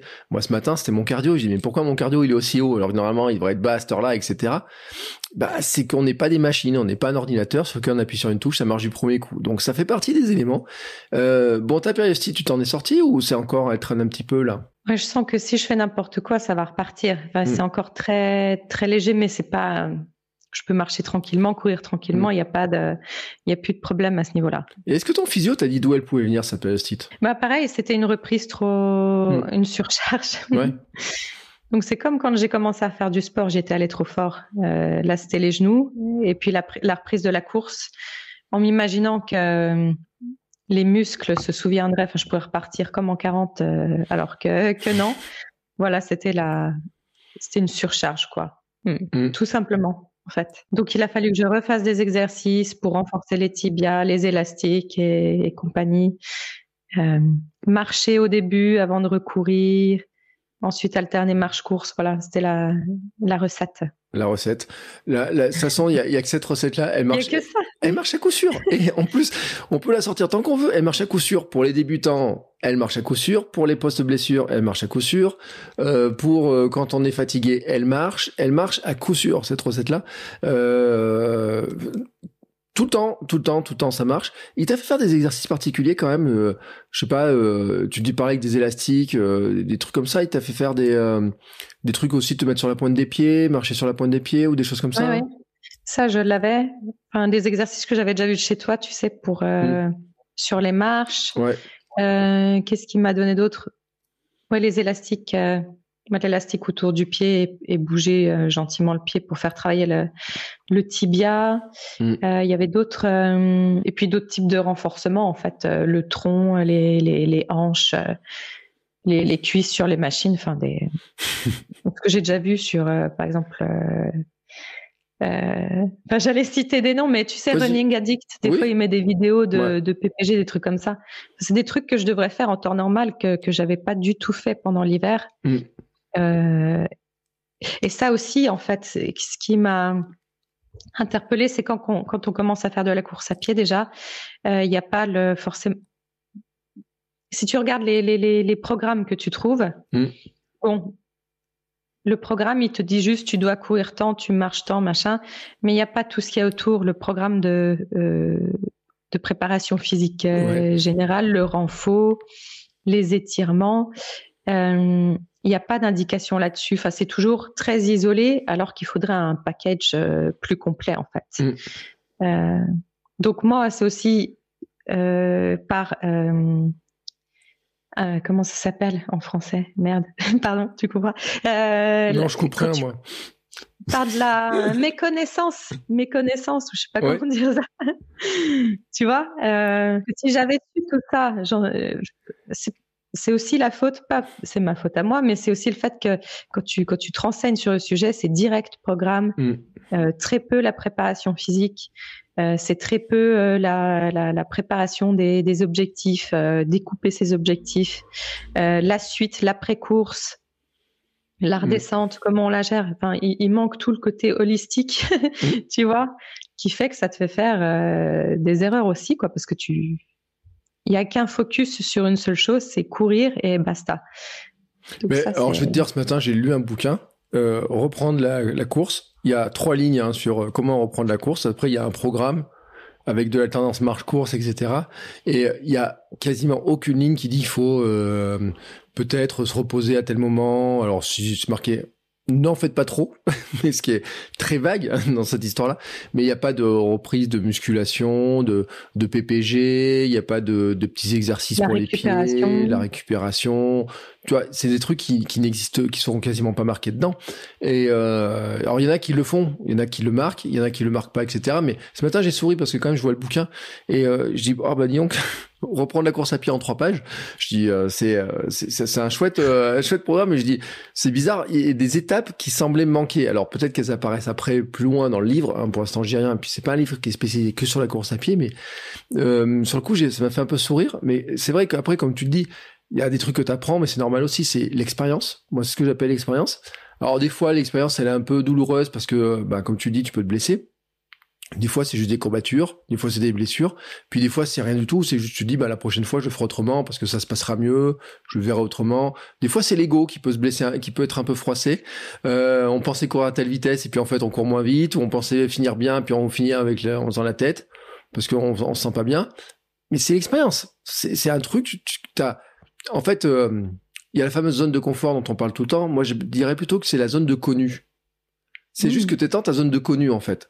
À un moment donné, quand tu sors de ton canapé et de ta sédentarité, ta zone de connu, euh, tu sais en sortir, tu t'apprends à en sortir et au fur et à mesure que tu vas faire des distances, bah, tu vas étendre ta zone de connu des choses euh, et à chaque fois que tu sors un peu de ta zone de connu, tu fais de l'expérience nouvelle. Ouais, exact. Ça me rappelle comme, euh, comme habiter à l'étranger, quoi. Tu apprends des nouveaux mots au mmh. fur et à mesure que la vie euh, se passe. Et, euh, ouais. Je t'ai pas demandé de me sortir un mot norvégien encore, t'as remarqué, mais c'est, j'ai vu que sur Instagram, t'as mis un mot norvégien qui faisait 55 lettres, ou presque. Et j'ai dit, celui-là, on va lui faire le défi, lui demander de nous le sortir avant la fin. Donc, tu vois, il te reste pas longtemps. il te reste 25 minutes à peu près pour préparer le. D'accord, la prononciation. D'accord, je te ferai répéter aussi. Ouais, non. Alors, ouais, alors là, t'as trouvé l'arme, la, ma kryptonite. Euh, mais bon, revenons donc à la course. Euh, de norvégien, on en parlera plus tard. t'as quand même fait des courses là récemment. Euh, oui. Alors, euh, pour la reprise, euh, j'avais un nouvel objectif, c'était réussir à reproduire un 5 km, mm. parce qu'après la périostite, etc., euh, ouais, ça me, ça me motivait bien. Et donc, j'ai refait une course, euh, j'en ai même fait deux au final. Mm. Euh, ouais, la première était le 30 avril, et la deuxième, je l'ai fait une semaine après, c'était le, le 7 mai. En fait, celle du 7 mai, c'était l'objectif principal au départ. Et euh, c'était sur une île au sud de, de, Bergen, un super site que je connaissais pas. Et, euh, ça avait l'air d'être une course superbe et c'était le cas. Et il s'avérait qu'à Bergen, il y avait, euh, il y avait le marathon 10 km, 5 km une semaine avant. Et je me suis dit, bah, on va s'inscrire pour, euh, histoire de voir, quoi, se remettre mmh. en forme dans l'ambiance. Et puis, j'ai fait ça avec ma fille, en fait. Et c'était pour lui faire découvrir l'expérience des, ouais, des, mettre un dossard, mmh. courir avec du monde. Donc ça a été très sympa. En fait, cette reprise-là, je peux dire que je l'ai fait en, grande partie avec euh, avec elle. Alors elle fait de la course d'orientation. Ouais. Elle est, elle fait pas mal de trucs. Euh, et moi, quand je faisais mes sorties pour mes propres euh, entraînements, on va dire, euh, c'est pas des grandes sorties, mais il est déjà arrivé que voilà, elle est à la maison euh, quand elle dort ou ou quand elle fait autre chose et Là, je me disais, ce serait sympa quand même qu'on fasse ça ensemble parce que je vois qu'elle, euh, quand je revenais, des fois, elle se réveillait, elle voulait faire les, les exercices d'étirement euh, yoga mm. avec moi et tout. Donc, j'avais commencé à lui acheter un tapis de sol pour qu'elle, euh, on le fasse ensemble. Et puis après, je me suis dit, ok, je lui achète une paire de running et puis on va voir si ça la branche de, ouais. de vraiment devenir avec moi. Et puis, euh, je lui ai acheté sa première paire. Et euh, elle a bien aimé, elle était contente parce que ça aurait pu pas le faire non plus. Hein, Tu sais jamais avec les enfants. Il faut tenter, il faut essayer. Et donc elle a, elle a 11 ans mm. euh, et, euh, et je l'ai inscrite avec moi à la, au 5 km qui était le 7 mai. Et on a fait quelques sorties ensemble pour voir, pour qu'elle intègre un peu la distance du 5 km, qu'elle voit un petit peu comment ça se, mm ça se passe et on y allait en marche course ouais. euh, pour pas qu'elle soit dégoûtée non plus parce que courir 5 km sans interruption ça l'aurait ça l'aurait saoulé de courir avec maman pendant euh, ça marchait pas il fallait alterner et c'était très bien ça fonctionnait aussi l'essentiel pour moi c'était qu'elle ressente la distance en fait ouais. donc on a on a fait quelques sorties comme ça et puis euh, quand il y a eu 5 km à Bergen qui était avant le le fameux 7 mai euh, sur l'île au sud de Bergen. Euh, on s'est inscrite et puis, euh, alors je l'avais préparé, le négatif split pour lui dire tu pars pas comme une balle parce que tu pour pas te cramer et tout. Mm. Mais elle est quand même partie comme une balle en fait, elle a pas réussi à s'empêcher. Donc je l'ai perdue très tôt, elle était très très loin, elle est arrivée avant moi. elle a fait combien? Elle a fait 32 minutes 24 et moi j'en ai fait 36 11. Mm. Euh, donc c'était pas mal. Elle me disait à la fin, euh, j'essayais de la retrouver, elle était arrivée depuis un moment. Ah mais maman, je suis pas fatiguée. euh, et pour la deuxième course, elle a bien voulu en faire une deuxième parce que je me disais après la première peut-être que ça va pas trop là. Mais en fait, pareil, elle était enthousiaste et tout. Euh, là, elle est restée un peu avec moi en début de course. Ouais. Mais j'ai vu que ça la ça la saoulait. Donc à un moment, je lui dis c'est bon au bout de quatre minutes. je lui dis c'est bon, allez vas-y. On se retrouve à la fin. Elle est partie aussi euh, comme une euh, comme une flèche. Euh, donc c'était assez intéressant d'observer son approche à elle, mm. qui était ouais elle est, elle est, meilleure que moi, ça y a y a pas de souci. Mais d'avoir partagé ça ensemble, c'était en fait on n'a pas vraiment partagé la course en elle-même, parce qu'elle, elle est partie loin devant moi. Mais on a surtout partagé la préparation, en fait.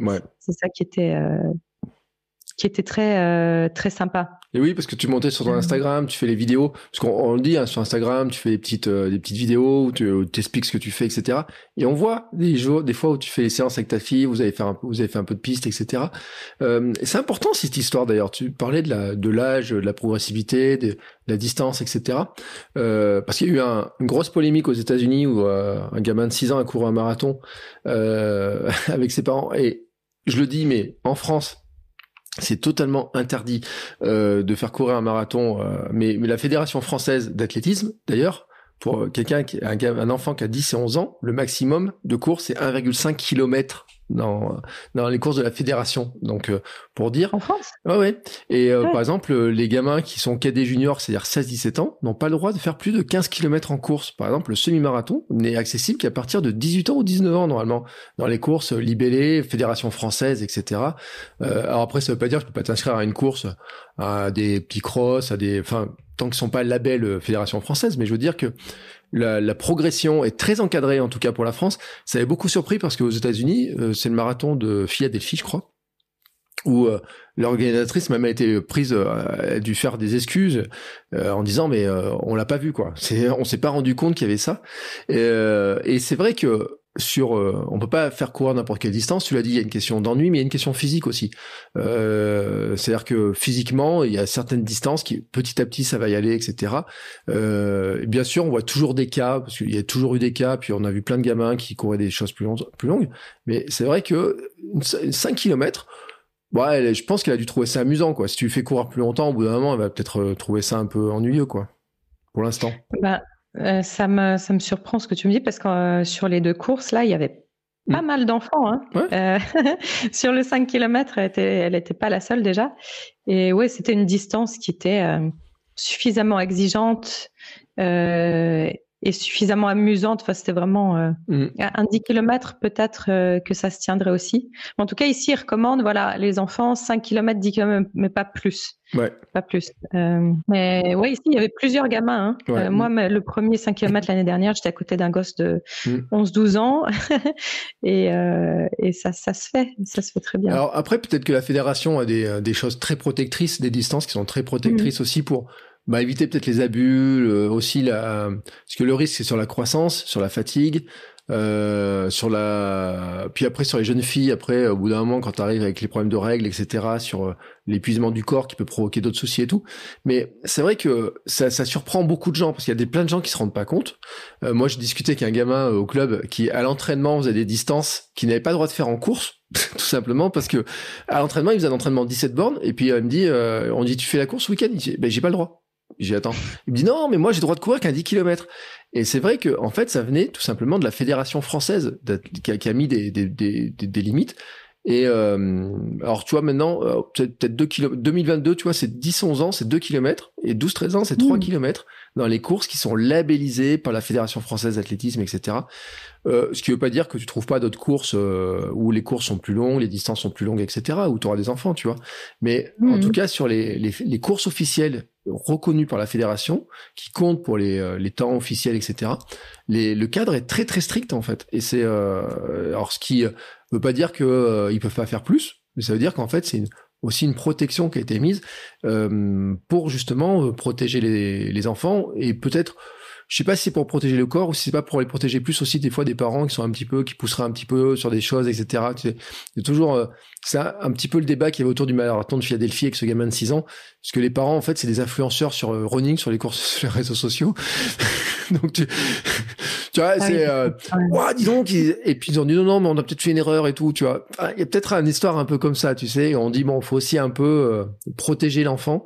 Alors peut-être qu'on peut dire la fédération protège peut-être trop on sait pas mais en tout cas, euh, c'est vrai que la distance de 5, je trouve que c'est une bonne distance.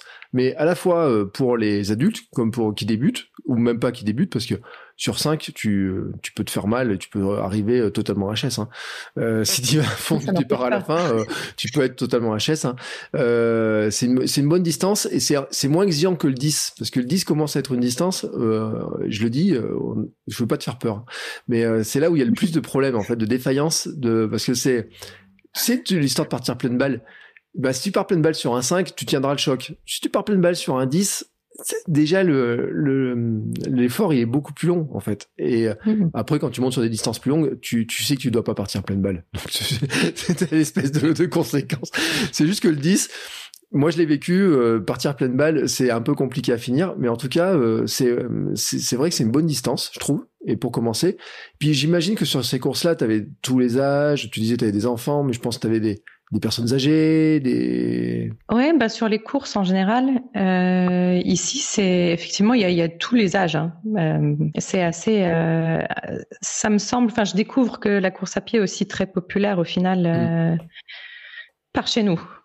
Ouais, pour tout, tout type, pour toute tranche d'âge. Enfin, les Norvégiens en général sont assez euh, sportifs. Ça, c'est pas forcément une nouveauté, mais ouais, il y avait de tout hein, en course. Mais aussi beaucoup d'enfants en fait. Puis les gamins, ils ont des, ils ont des belles idoles en Norvège parce que vous avez quand même les meilleurs coureurs de sur piste actuellement sur certaines distances, les 1000, les 3000, les compagnies avec eh des records, etc.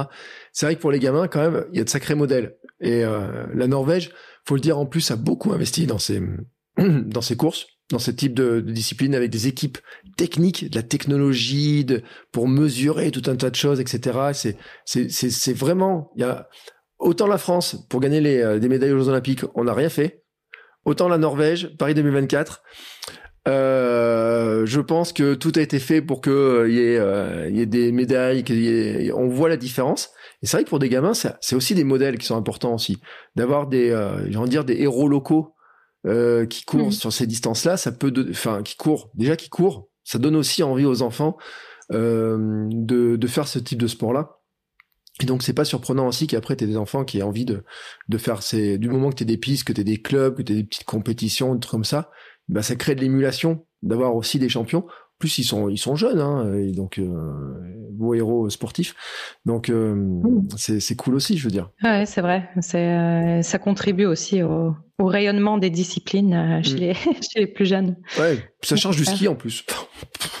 bah ouais, exact. Puisque du ski, on en Le ski, c'est bien, mais euh... non, il se démarque dans d'autres disciplines. Ça, c'est ça, c'est chouette. Et euh, c'était des courses euh, route ou nature T'as fait? Parce que c'était ça pareil, c'est un peu de chemin, un peu de chemin, non? Euh, En tout cas, la deuxième, la première, je sais pas, mais la deuxième sur l'île, là, c'était un peu, un peu dans la forêt, non? Ben, celle que j'ai faite en 2020, un, ça ressemble un peu à celle qu'on a faite là sur l'île. Il y avait une grande partie en sentier mmh. et puis le reste sur asphalte. Euh, là, donc la dernière qu'on a faite sur l'île aussi, c'était ouais, on traversait une espèce d'île, euh, enfin une partie de l'île euh, à côté de lac et tout en en pleine nature. Donc, enfin vu qu'il y a beaucoup de nature en même temps, on on n'est pas dans des, des secteurs très sururbanisés et mmh. surbétonnés non plus. Donc à part dans Bergen, le 5 km est resté tout le temps en sentier, mais enfin, je veux dire sur, sur l'asphalte. Ouais parce que c'est une des rares euh, grandes villes. Mais sinon, à l'extérieur de, de, Bergen, je crois que tu es toujours sur sentier à un moment ou à un autre, en fait, sur mm. ce genre de, de course. Donc, ce qui, est, ce qui est bien. Ce qui me permet, de faire la jonction avec le sujet, j'ai dit qu'il fallait qu'on aborde, parce que euh, les Norvégiens, quand même, vous avez un lien avec la nature qui est beaucoup plus fort que ce qu'on connaît nous, en tout cas en France, et pour beaucoup de gens quand même, mais qui se voit aussi dans la course à pied, en fait. Par certaines euh, préoccupations que, que tu as des fois sur euh, moi, le truc qui m'avait fait euh, halluciner, c'est quand tu, euh, tu m'avais envoyé un lien sur les chaussures et la dégradation de la pollution des chaussures de, de, course avec les gommes, etc. Les matières utilisées pour les vêtements, c'est des trucs sur lesquels vous faites vraiment, enfin, vous faites, en tout cas les Norvégiens et tout, et puis toi, parce que 18 ans que tu es en Norvège, c'est ça que tu m'as dit? Ouais. Il y a vraiment une attention à des choses euh, sur le. Finalement, est-ce que la course à pied pollue? C'est une question que, qui, qui, se pose vraiment, quoi. Bah, je pense que oui. Enfin, vu d'ici en Norvège, euh, ça, ça, pollue le trail, le trail, la course, enfin tout ce qui est outdoor. Mm. Euh, au final, ça pollue parce qu'on a une industrie qui produit des vêtements euh, fabriqués à partir de pétrole, les fibres plastiques, synthétiques, etc. Même si c'est recyclé, t'enlèves pas le problème non plus d'ailleurs. Mm.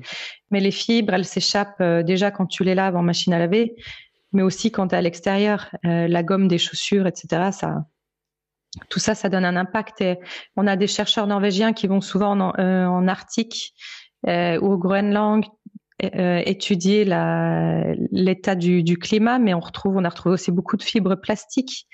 Euh, et il y a différentes sources de ça, mais le textile, c'est un, un, grand pollueur et ça se répand même par l'air, en fait, c'est micro, le microplastique. Et les Norvégiens, c'est les les premiers consommateurs de vêtements outdoor. Ouais. Euh, au monde, ils sont souvent en tenue de sport, même dans, enfin, dans la rue, tu es, habillé, relax, tranquille pour affronter les éléments, mais parce que tu fais beaucoup de sport. Et donc, il y a en parallèle une certaine, une certaine conscience de ce qu'on porte. Mm. Et euh, en plus de nos chercheurs norvégiens, etc., qui nous mettent, euh, qui nous avertissent là-dessus. Euh, et ce qui fait qu'on a de la production de, de, produits, enfin de, de vêtements en laine. Ouais. Et ça, je trouve ça euh, super en fait. On a plusieurs euh, marques de vêtements de sport qui font des vêtements de trail, ça va de la veste au slip, les chaussettes. là, ce que j'ai sur moi, là, tu, toi, tu vois, c'est de la laine toute fine en fait. Mm. Mais je peux aller courir, je peux courir avec, c'est pas épais. Mm. parce que la laine, c'est déjà c'est thermorégulateur, ça te tient au chaud l'hiver, ça, ça respire euh, l'été. Et c'est pas les gros pulls. Euh. On met des couches très fines, en fait, ouais. qui gardent bien la chaleur. Quand tu es en mouvement, tu chauffes, hein, et ça te. Ça, ça reste. Ça, ça, régule, ça se régule tout seul, et c'est génial, en fait. Et c'est moins polluant, polluant dans la production, dans la voilà, dans le... en plus de ça, ça se lave un petit peu moins euh, parce que ça s'auto-nettoie soi-même. Euh, c'est une matière naturelle qui est euh, très particulière. et c'est léger, c'est plus écolo, quoi. Mm. donc ça a clairement un avantage. Et moi, je l'ai testé l'hiver parce que si je veux courir dehors, en coton, sortir en coton, c'est mort. Hein, le coton, ça, il y en a déjà des, des fois qui sortent avec des, des t-shirts en, coton, mais quand tu sues mm. l'eau, ça te refroidit très vite. Le synthétique, ça, ça passe aussi, mais c'est pas génial non plus. Ça, ça sent mauvais très vite des fois. Enfin, c'est, c'est l'horreur. c'est pas génial comme matière. Hein. Et euh, la laine, c'est, c'est avantageux sur plein de plein de plans et ça fonctionne très bien aussi dans le running en fait. Mm. Donc, euh, à part l'été, je mets peut-être à partir du mois de juillet, quand il commence à faire vraiment chaud, là, je sors les, les petits t-shirts euh, en synthétique. Attends, que, attends, attends, attends, attends, t'attends le mois de juillet pour sortir un t-shirt? Oui, ouais. Et sinon, là, jusqu'à fin juin, je serai encore en t-shirt en laine. Là, j'aurais pas le manteau sur moi, mais j'aurai la, le t-shirt en laine. Et j'aurai le, le, pantalon en, en laine fine. non, mais ça fait sourire parce que, bon, tu le sais, la semaine dernière, on a eu jusqu'à 31 degrés, voire 32. J'ai eu, un jour, on a eu 34, euh, euh, à la maison enfin devant la maison et on a dormi les fenêtres ouvertes. On avait chaud la nuit et tout, on avait une espèce de canicule. Et euh, donc là, il y a un truc qui cloche, mais c'est sûr. Et je leur dis, hein, on enregistre le 26 mai, donc c'est la semaine du autour du 18-19 mai, là où il a fait tellement chaud. Euh, ça fait des semaines qu'on court. Ce matin, j'étais encore en t-shirt, même si j'ai mis un petit truc de protection. Et je me dis, attends, t'attends le mois de juillet. Il y a qu'au mois de juillet que tu peux arriver à commencer à, à tomber les manches. Là, je me dis quand même, c'est vrai qu'on n'a pas le même, tout à fait le même climat. Mais bon, c'est un petit aparté. Mais c'est vrai que c'est intéressant ce que tu dis sur la laine. Et, euh, j'avais vu aussi parce que euh, j'avais été étonné un jour de voir des gens qui couraient avec des chaussettes en laine pour, pour la course. Et moi, euh, dans mon image, les chaussettes en laine, c'était que les grosses chaussettes de ski, épaisses, etc. Alors qu'en fait, pas du tout. Non, euh, tu as tous les types d'épaisseurs, en fait. Mm.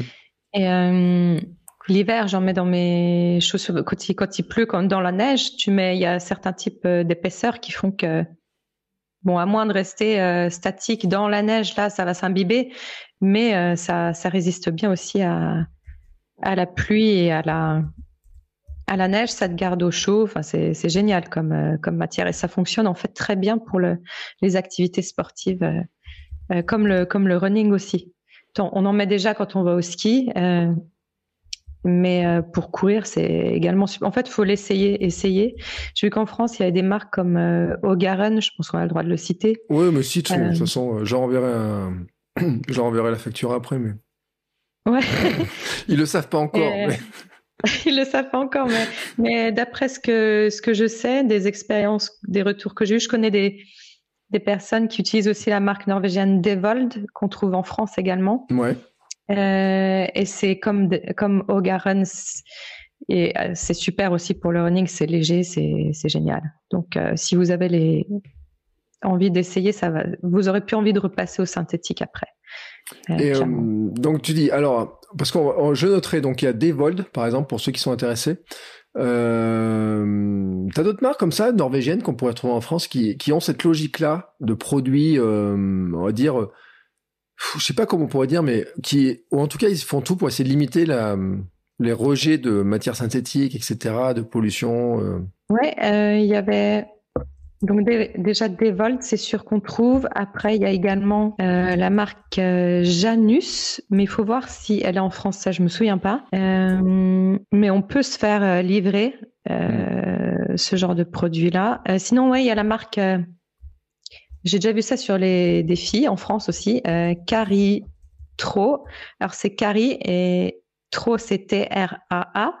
Ah oui, vous prononcez comme ça. Skieuse norvégienne. Et ça aussi, c'est pas mal du tout comme marque. C'est de la laine technique qui est franchement géniale.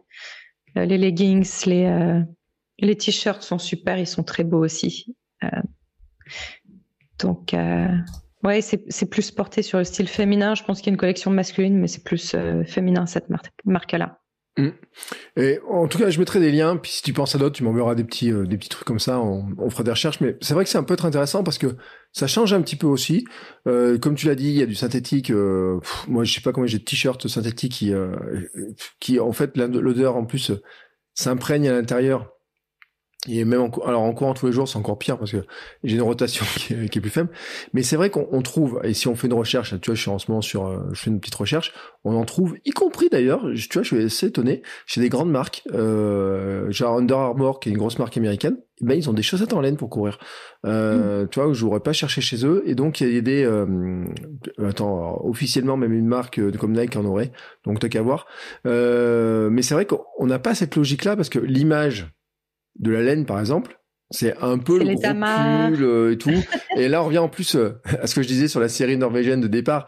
C'est moi, je, tu vois, pour moi, c'est le pull de Noël, le gros pull, etc. et tout. Et c'est vrai que bah, ça reste quand même des matières qui peuvent être traitées de plein de manières différentes et, utilisées de plein de manières différentes et auxquelles on pense pas parce que je pense qu'aussi l'industrie a une facilité à, traiter certains produits sur les tarifs, sur le traitement, sur les coûts, sur d'autres choses, et que bah, peut-être que c'est une bonne idée aussi de revenir à ça, et ça me permet de revenir aussi sur ce qu'on disait avec Beaumolet, c'est-à-dire de peut-être de choisir ses vêtements aussi d'une manière un peu plus euh, responsable, en tout cas sur ce plan-là.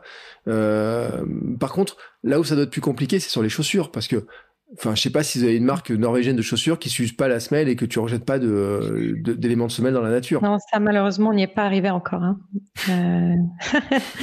Donc euh, là-dessus, euh, j'ai, on peut pas faire la leçon. Par contre, mm.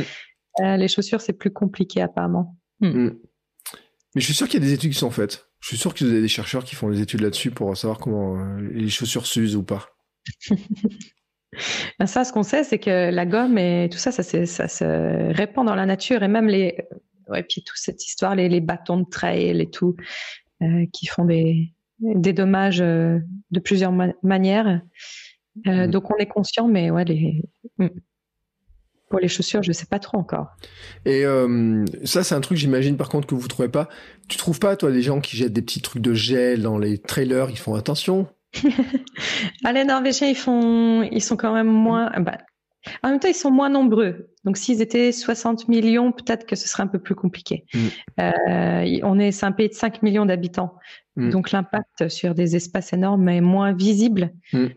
même s'il existe aussi. Mais ils sont quand même plus respectueux, ça c'est, ça c'est clair. Euh, parce que la, la nature, c'est le, le, terrain de jeu des, des Norvégiens. Ils ont un lien très fort avec euh, la nature, enfin, même si c'est parfois très utilitariste, parce qu'on utilise la nature pour pour se faire du bien à soi, pour faire du sport, pour par exemple, ils sont pas du genre contemplatif. Ah. Tu, sors dehors avec les Norvégiens, ils disent ah on va on va sur la montagne là-bas. Euh, ils y vont pour cavaler, ils y vont pas pour se promener. On s'arrête deux minutes, mm. euh, on regarde la vue, etc. Non, ils y vont, c'est pour euh, pour, faire leur leur sortie d'entraînement quoi. C'est tout le temps comme ça. Donc c'est pas des shintoïstes non plus les, les Norvégiens, mais mais il y a quand même cette euh, ce respect où voilà, euh, il y a aussi un truc qu'on retrouve en Scandinavie qui s'appelle le droit d'accès à la nature. Ouais. Et en Norvège, c'est implanté dans la loi de, de la vie en plein air. Et ce qui dit qu'on a le droit de se promener n'importe où. Mmh. Euh, peu importe, euh, enfin chacun a le droit de se promener où il veut, de profiter des espaces naturels. Euh, peu importe si un propriétaire euh, ou pas. D'accord. tu peux planter ta toile de tente n'importe où. Bon, pas à deux mètres de la ferme du paysan, etc. Mm. Mais tu, il n'y a pas de barrière, il n'y a pas d'espace ah ouais. fermé à très rares exceptions près, qui fait qu'on a aussi, aussi un accès illimité où on veut en fait. Et ça, c'est ça, on en profite aussi. Les Norvégiens l'utilisent. Enfin, c'est un droit qui est très important. Enfin, pas pour les Norvégiens, mais tous les Scandinaves en fait. D'accord. C'est euh, ça, c'est super. Et euh, tiens, on va faire un petit mot sur la Norvège. Euh, Kian Jornet, il est installé en Norvège, mais c'est pas du tout ton coin à toi. Hein. Lui, il est plus au nord. il est, lui aussi, il est sur la côte, mm. mais il est dans une zone où le paysage commence à être beaucoup plus alpin. Ouais. C'est des pics près du bord de mer. Bergen, il s'ennuierait hein, parce que les sommets les plus élevés sont 640 mètres, 900 mètres, alors que lui, il est près de vrais pics. il est aussi près du fjord et tout. C'est magnifique chez lui. Mm. Mais, Ouais, Bergen, il s'ennuierait un petit peu quand même. c'est sûr. Mais euh, c'est vrai que et euh, il y a des images quand on voit où il est. Et c'est vrai que là aussi, on voit aussi la diversité parce que c'est vrai ce que tu dis, c'est que là où il est, ça ressemble vraiment pas du tout aux images que toi tu partages sur le. On a vraiment l'impression d'avoir des pics, des montagnes qui sont vraiment extrêmement euh, pointues enneigé, mmh. euh, bon la neige, bon ça c'est autre chose, mais euh, vraiment euh, spectaculaire, mais avec un aspect qui est, qui est différent, et vraiment euh, il y a des gros falaises, des gros pics, etc. Et puis derrière, tu vois des, des fjords, des choses comme ça là sur des, certaines images. Il y a des images qui sont magnifiques là-dessus. Euh, mm. mais bon, il y a des endroits où c'est le seul aussi à pouvoir monter, hein, parce que c'est tellement des espèces de pics ou des sans ski. On se demande comment il fait pour pour descendre. Bref, en tout cas, euh, ça montre aussi la diversité hein, de, de, la Norvège. Euh, vous avez beaucoup de compétitions. Il y a beaucoup de, de compétitions en Norvège, de, de trails, de choses comme ça. Parce que un jour, tu nous avais envoyé un lien. Il y a, il y a, il y a des trails avec des bonnes distances, des trucs comme ça là. Ouais, c'était pour 2021. J'avais retrouvé une liste. Euh, il, ouais, il y a des courses, euh, voilà, les sept sommets, les sept pics. Euh, il y a des ultra trails. Euh, on a aussi des swim runs. Mm. Euh, Qu'est-ce qu'il y a d'autre? Des marathons en pleine montagne, en plateau d'altitude. ouais, pas mal d'ultra trails, toujours beaucoup en, en, montagne en fait. En fait, la, Norvège, c'est une grosse, euh, une grosse roche avec euh, des pics à certains endroits. Par chez moi, c'est des sommets un peu plus anciens, un peu plus arrondis. C'est un peu les Vosges de, de Norvège, si on peut dire.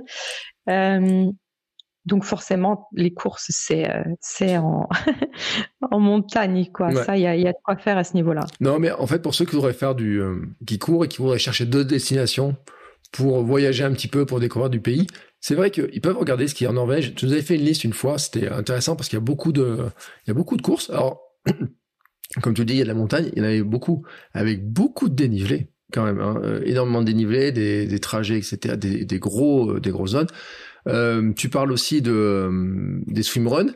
Euh, faut pas oublier que le swimrun a pas été inventé en Norvège, mais pas très loin non plus quand même. Hein. on reste dans la Scandinavie, euh, on reste dans ces zones-là. Euh, enfin, je te dis pas en Norvège. Non, c'est pas en Norvège. C'est où que c'est inventé? Swimrun, c'était en Suède peut-être? En Suède, je crois. Voilà. Euh, mais en tout cas, ça, ça reste dans, ça reste dans plutôt dans ces zones-là. Et, mm. et c'est vrai que ça change un peu parce que quand on regarde un peu les images, etc les paysages. Alors peut-être qu'il y a une saison, et c'est là après une question de saison euh, à, à, viser, mais tu nous as bien expliqué quand même que euh, si on voulait avoir un peu de un peu chaud. En fait, il faut venir de mai à les courses, elles sont de mai à septembre principalement. Hein. Donc c'est l'été que ça euh, qui a, qui a le plus. Et en plus, on Parce peut que c'est là qu'il y a le moins de neige, ouais. que tu peux plus pratiquer la neige à fondu. Euh, donc euh, c'est pour ça. Et puis il fait jamais nuit ou presque l'été. Enfin. Ouais, c'est exceptionnel à hmm. cette période-là. et euh, par contre, il faudra quand même juste le dire pour ceux qui seraient tentés d'y aller. Je pense qu'il faut quand même un bon budget. Ah, souvent, on dit que la Norvège c'est cher.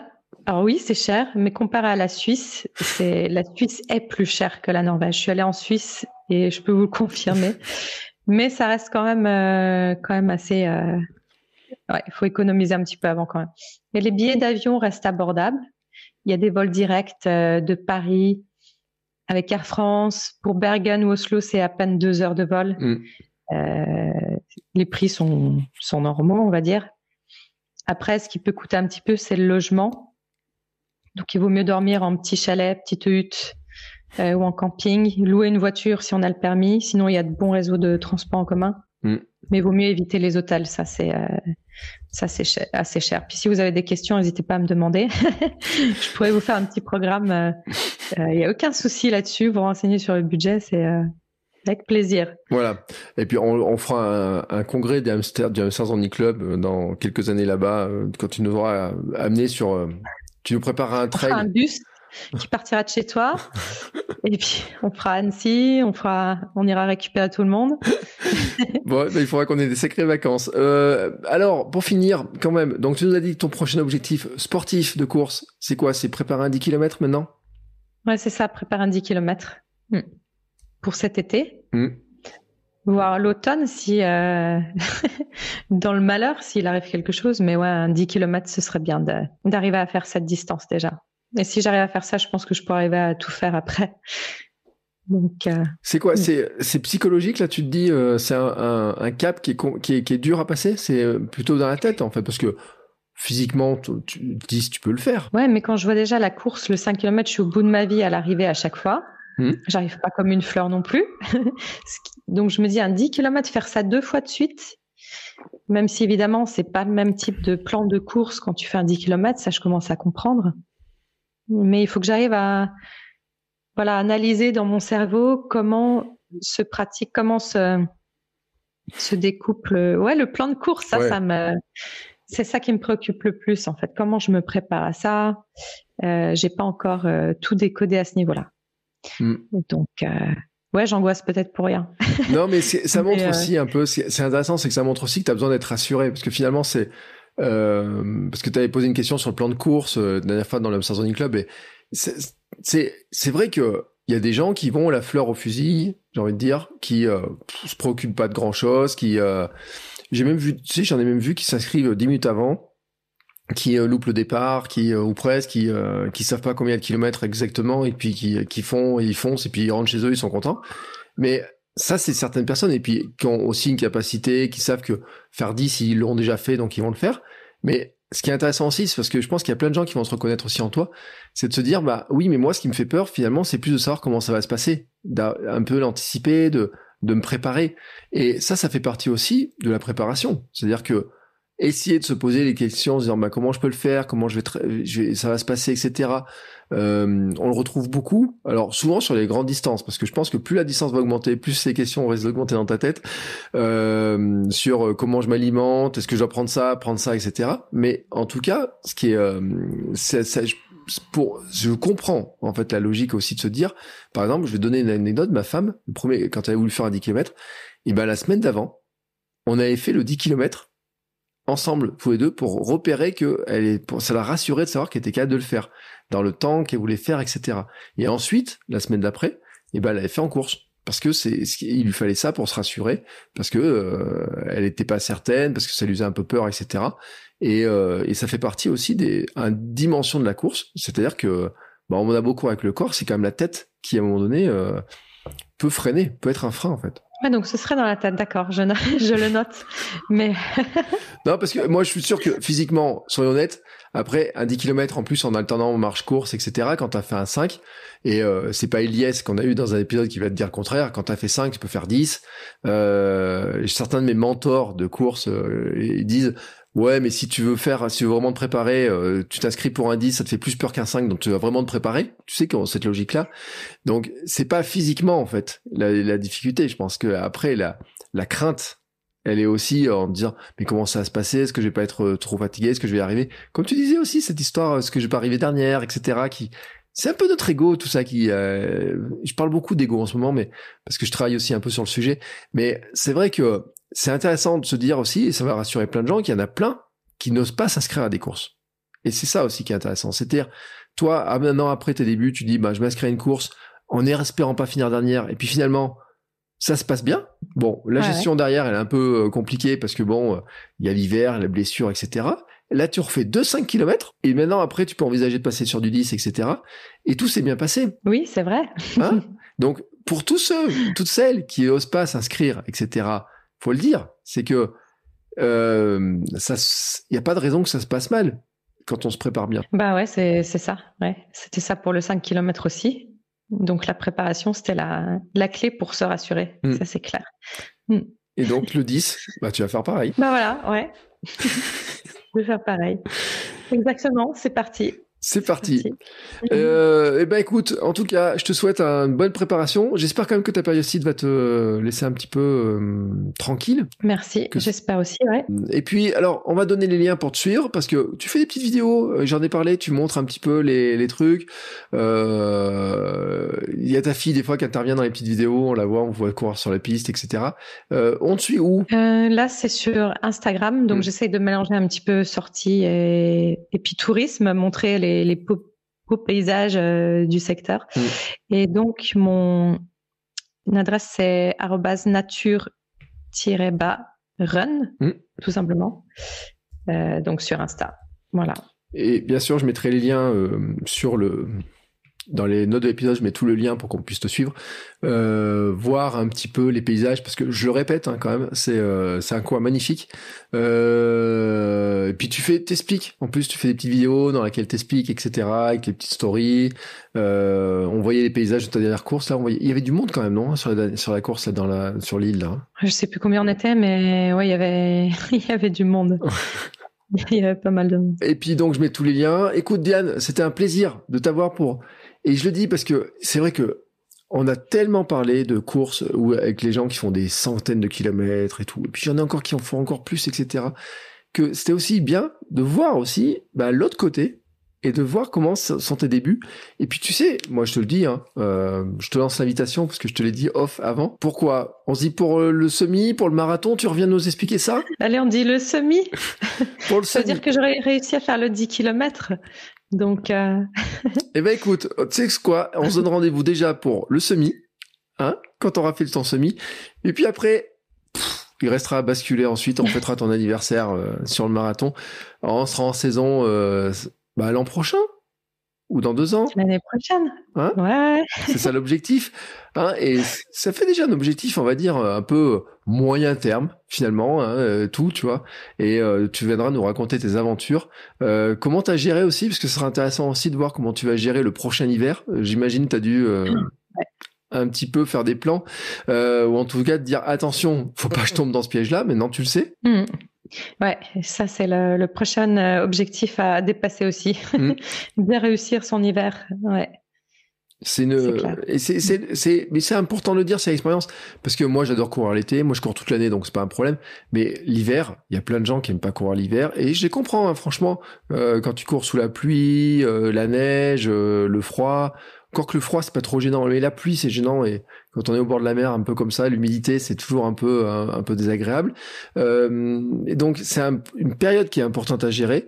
Euh, J'avais fait il y a deux ans mon épisode sur ma coupure annuelle en plein mois d'octobre-novembre là, parce que c'est vraiment le moment où moi je suis HS en plus. Euh, puis quand il fait nuit tout le temps, bah t'as encore moins d'énergie. Euh, on aurait pu en parler. Je sais pas comment vous gérez ça. Si tu te mets sous des lumières, euh, de la lumière artificielle pour essayer de doper un peu tes niveaux de vitamines et compagnie ou? Il y a des solariums. On a accès à des solariums, donc de temps en temps ça fait pas de mal. Sinon, il y a les, le matin, on a la lampe, euh, le réveil Philips qui fait la lumière du soleil euh, mm. progressive. Donc, il y a des petites techniques comme ça. Il y a l'éclairage aussi en bureau. Euh, et puis prendre, boire de l'huile de foie de morue ou prendre des gélules de, de ça. mmh. prenant de nos enfants aux adultes pour avoir l'apport en vitamine D en fait, mm. parce que on a, on fait très vite des carences avec le manque de, de lumière, on a, ça te pousse à être un peu plus déprimé, à manger n'importe quoi. Donc il faut réguler tout ça. C'est euh, au niveau de la nutrition et de ouais, les sensations de chaleur et de lumière. Le, le, sauna, on fait du sauna aussi. On va à la piscine, on fait du sauna derrière. Ça, ça aide un petit peu. voilà. Et euh, déjà qu'en France, on est tous carencés en vitamine D, j'imagine pas euh, sur euh, la Norvège l'hiver. Donc c'est vrai que ça fait partie des choses qui sont importantes. Et un jour, je ferai un épisode spécifique sur la vitamine D quand même, parce que euh, on se rend pas compte à quel point elle impacte sur tout, mais ça fait vraiment partie des choses qui sont importantes. Et c'est pour ça qu'on a besoin de la lumière. Et c'est pour ça aussi que là, on est dans une période allez, on en profite à fond. Euh, mais on peut pas faire de réserve. Ça, ça, ça, on fait pas de réserve pour l'hiver.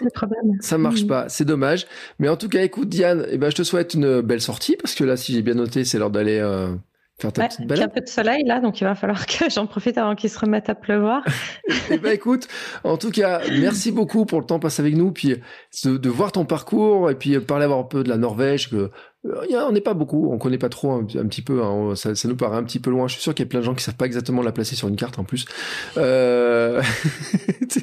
Donc déjà, on va faire réviser la géographie. On a fait, on a revu un petit peu comment c'était placé, etc. Je te souhaite une belle, euh, des bons, une belle sortie, des belles balades euh, dans tes, euh, dans ton, beau coin. et puis, bah écoutez, on s'est donné rendez-vous, nous deux, pour après le semi, hein, déjà. Et puis nous, on se donne rendez-vous la semaine prochaine pour un nouvel épisode. Je vous dis pas qui l'invité, est-ce que j'en sais rien du tout? Hein, c'est mon, mon truc à moi, vous le savez, c'est la surprise. Mais en tout cas, on continuera à parler de mouvement, de bouger, etc.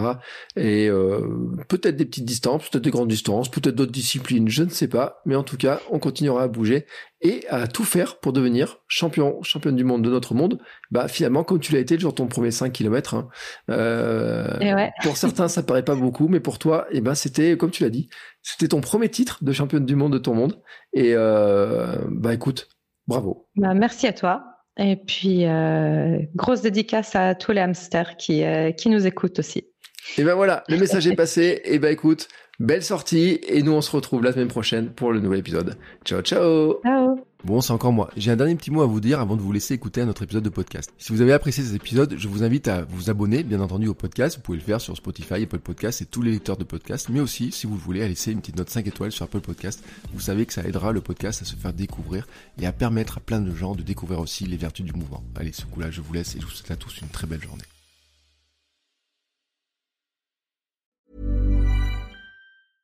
Imagine the softest sheets you've ever felt. Now imagine them getting even softer over time. That's what you'll feel with Bowl and Branch's organic cotton sheets. In a recent customer survey, 96% replied that Bowl and Branch sheets get softer with every wash. Start getting your best night's sleep in these sheets that get softer and softer for years to come. Try their sheets with a 30-night guarantee. Plus, get 15% off your first order at bowlandbranch.com. Code BUTTERY. Exclusions apply. See site for details.